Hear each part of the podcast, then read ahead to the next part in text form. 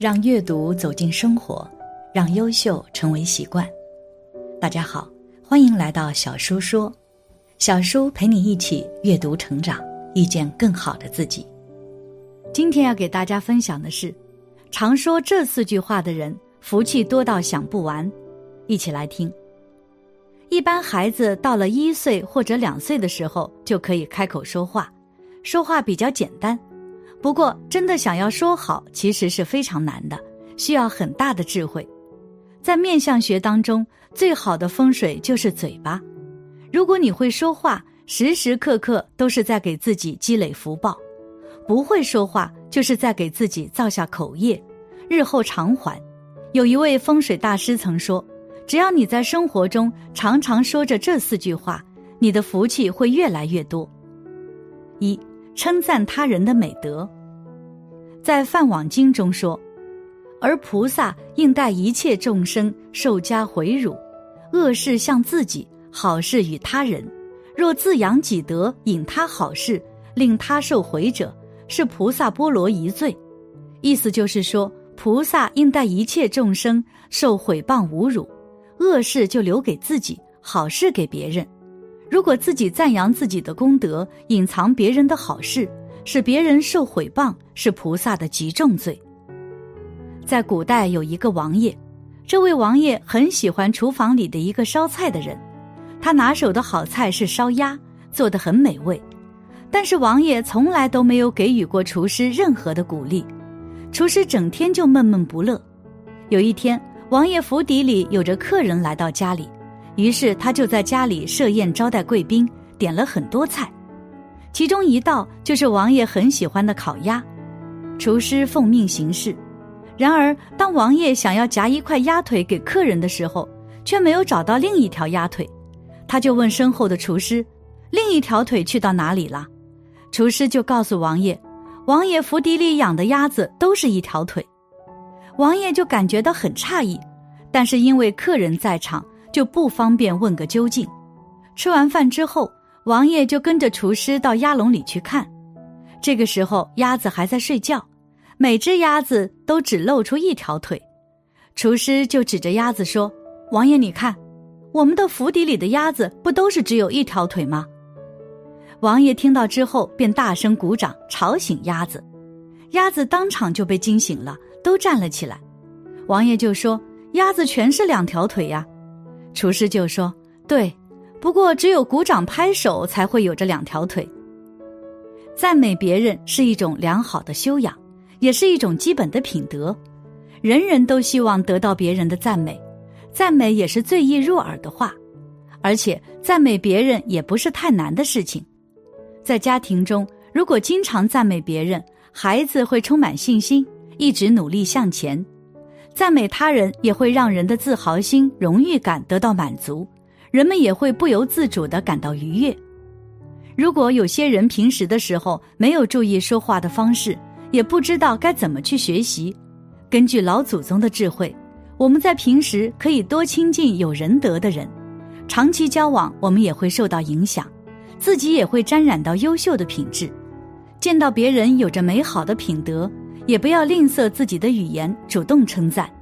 因此，我们可以以那些优秀的人作为榜样，暗暗地告诉自己，从各方面调整改过，不断完善自身的修行。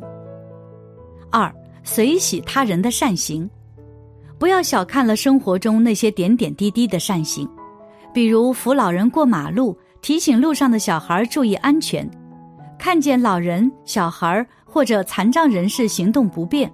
我们都要尽力的去帮助他人，比如拦电梯、让座位等等。古人说：“勿以善小而不为，勿以恶小而为之。”一切善恶只要不断积累，就会发生本质的变化。同时，看见了他人的善行，哪怕是再小不过的一件事，也要随喜赞叹，从语言上鼓励对方，这就是一种正能量的传播，温暖了他人，也温暖了自己的心。我的哥哥在教育孩子的时候，当孩子做善事之时，就鼓励他，哪怕一件小事都会肯定他。孩子被肯定之后，就会继续做善事，虽然只是小事，日积月累之后，就会让孩子慢慢的养成一个好习惯。我侄女上了初中，就经常帮助别人，心中向善，现在是一个很懂事的孩子。因此，言语的力量非常强大，也关乎着孩子的教育问题。如果平时嘴上不积德，随意辱骂孩子，孩子也会跟着学习，长大之后养成一个不好的习惯。在家庭教育中，不要忽视说话的力量，因为在小孩心中就是以大人作为榜样的，大人是什么样子，小孩就是什么样子。三、安抚他人的身心。当见到有人落难、身处困境或者身患病苦、身心受累的时候，我们应当以慈悲之心去怜悯对方，并尽可能去帮助他人解除困境，比如运用自己的专业知识、技能，或者钱财，或者具体物质等。当然，不可忽视的就是自己的言语布施，要尽可能的去安慰对方，使其身心安稳，能平静理性的面对当下的一切。并鼓励对方保持积极乐观的态度，迎难而上，终会有拨开云雾见青天的时候。有一个叫阿巴格的人，他生活在内蒙古草原上。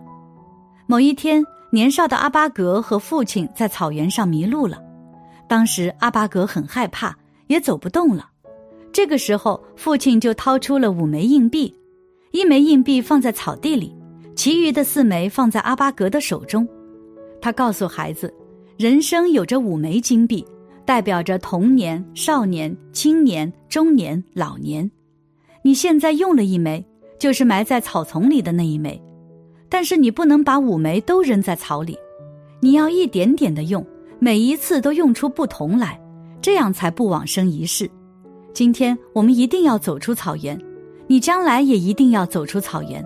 世界很大，人活着就要多走些地方。多看看，不要让你的金币没有用就扔掉。在父亲的鼓励下，那天阿巴格走出了草原。长大后，阿巴格离开了家乡，成了一名优秀的船长。还有一件事是发生在我身边的。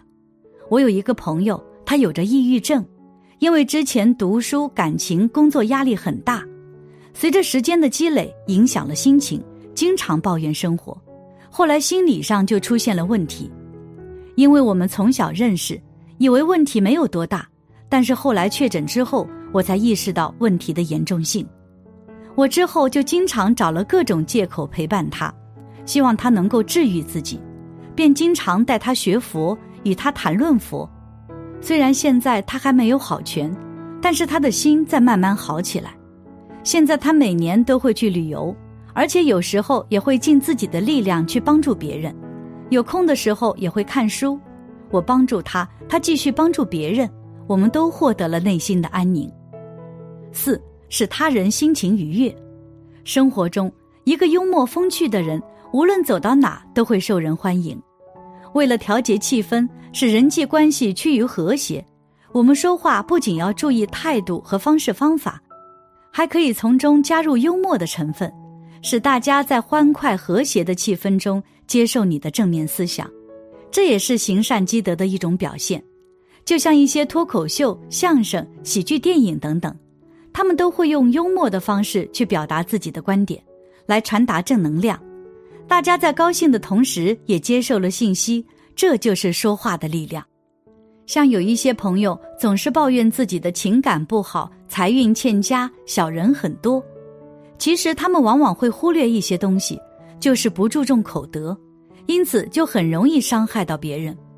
不要小看了说话，这背后藏着很大的玄机。如果我们不利用嘴巴的风水，福气就会悄悄溜走。因此，我们在生活中可以多说这四句话，我们的烦恼也会慢慢的消散，同时也是在给自己积累福报，帮助自己修行。感谢你的观看。愿你福生无量。